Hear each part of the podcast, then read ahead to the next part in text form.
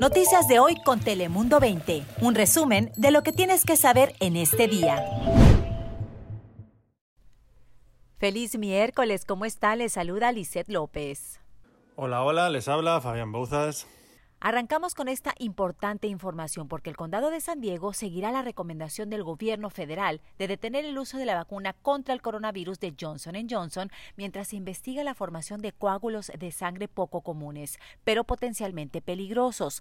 Los Centros para el Control y Prevención de Enfermedades y la Administración de Alimentos y Medicamentos señalaron que estaban investigando después de que seis mujeres entre 18 y 48 años de edad experimentaron coágulos inusuales entre 6 y 13 días después de la vacunación. Estos coágulos se produjeron en las venas que drenan sangre del cerebro y junto con plaquetas bajas.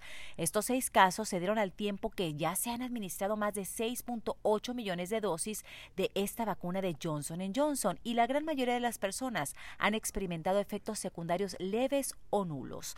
Por cierto, si usted tenía una cita para recibir la vacuna de Johnson Johnson, debe de visitar la página de internet myturn .ca.gov o llamar al 833-422-4255 para programar otra vez la cita de su vacuna.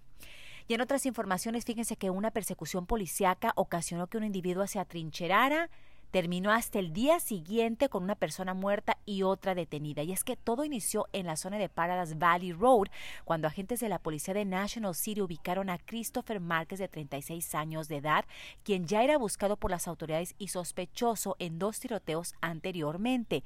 Durante la reciente persecución, Márquez disparó su arma al menos en tres ocasiones hacia los oficiales de National City y luego terminó en la preparatoria de San Diego en el centro de la ciudad. De acuerdo con las autoridades, Márquez pues se atrincheró junto con su acompañante, que es una mujer, en un contenedor de basura y dentro de esto fue dentro de un plantel educativo donde permaneció por muchas horas y las autoridades tratando de convencerlo de que saliera del lugar. Bueno, la mujer intentó también escapar en repetidas ocasiones de acuerdo con las autoridades y en un momento vieron que este hombre levantó su rifle hacia ella y fue ahí cuando abrieron fuego quitándole la vida a Márquez en el lugar de los hechos. La mujer que lo acompañaba se encuentra bajo custodia de la policía y aún se desconoce si enfrentará cargos.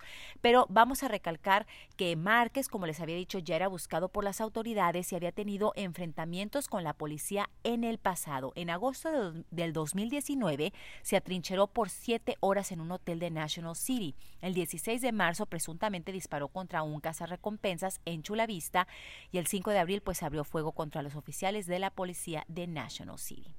Ahora pasamos contigo, Daniela, para conocer las temperaturas del día de hoy.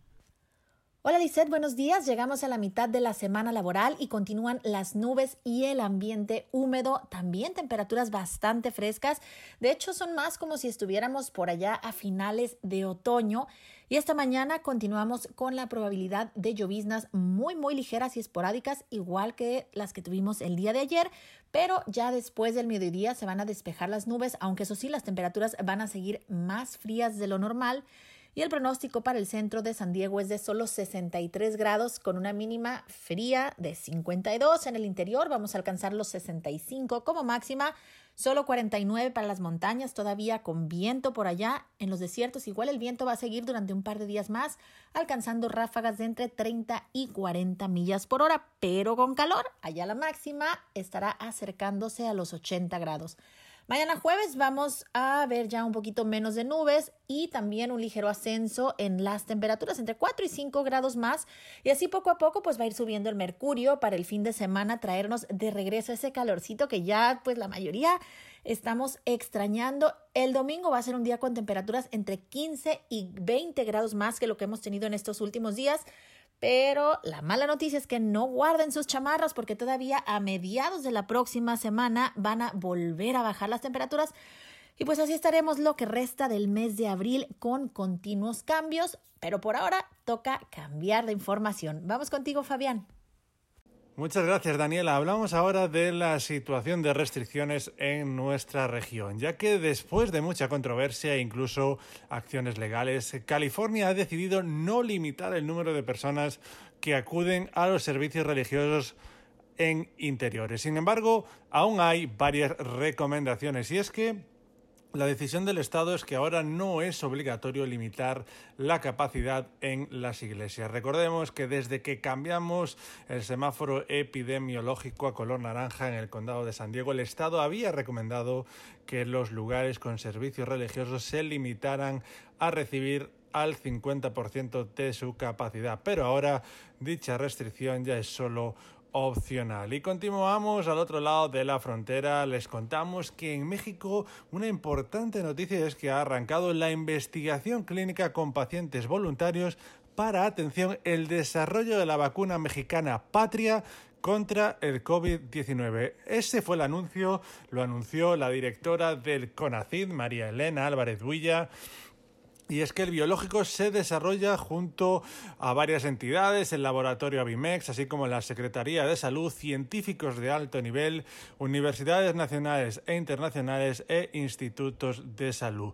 Si las pruebas son satisfactorias y salen adelante, la vacuna Patria estaría lista para finales de año. Repetimos, una vacuna mexicana contra el COVID-19. Y terminamos también con otra noticia de nuevo aquí en California, donde el gobernador Gavin Newsom firmó un nuevo plan para mitigar los incendios forestales. Este paquete legislativo busca acelerar diversos proyectos de prevención contra los siniestros en todo el estado. Newsom, junto con otros líderes estatales, dijo que el enfoque es el de poder prevenir y atacar estos desastres naturales, específicamente a la región donde se encuentre y no así hacerlo de manera uniforme. En total, con los números sobre la mesa, el gobernador busca invertir mil millones de dólares para la prevención de incendios, donde se incluirá la contratación de casi 1.400 bomberos de Cal Fire, así como la expansión de un equipo especial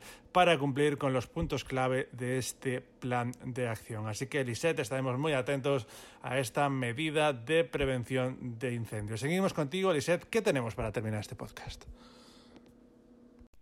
Gracias, Fabián. Y antes de despedirnos, les cuento que el carrusel del Parque Balboa va a tener una renovación que muchos dicen ya era necesaria. Es que se trata de este popular carrusel cuyos dueños eran dos familias de San Diego, pero en el 2017 fue vendido a la organización sin fines de lucro denominada Friends of Balboa Park, quienes en parte pues lo pudieron comprar gracias a un gran donativo de un millón de dólares que hizo una residente llamada Dorothea Love.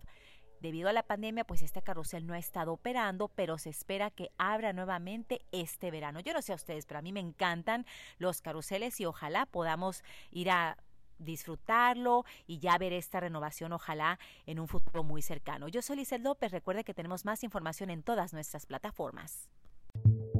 Noticias de hoy con Telemundo 20. Suscríbete para recibir alertas y actualizaciones cada día.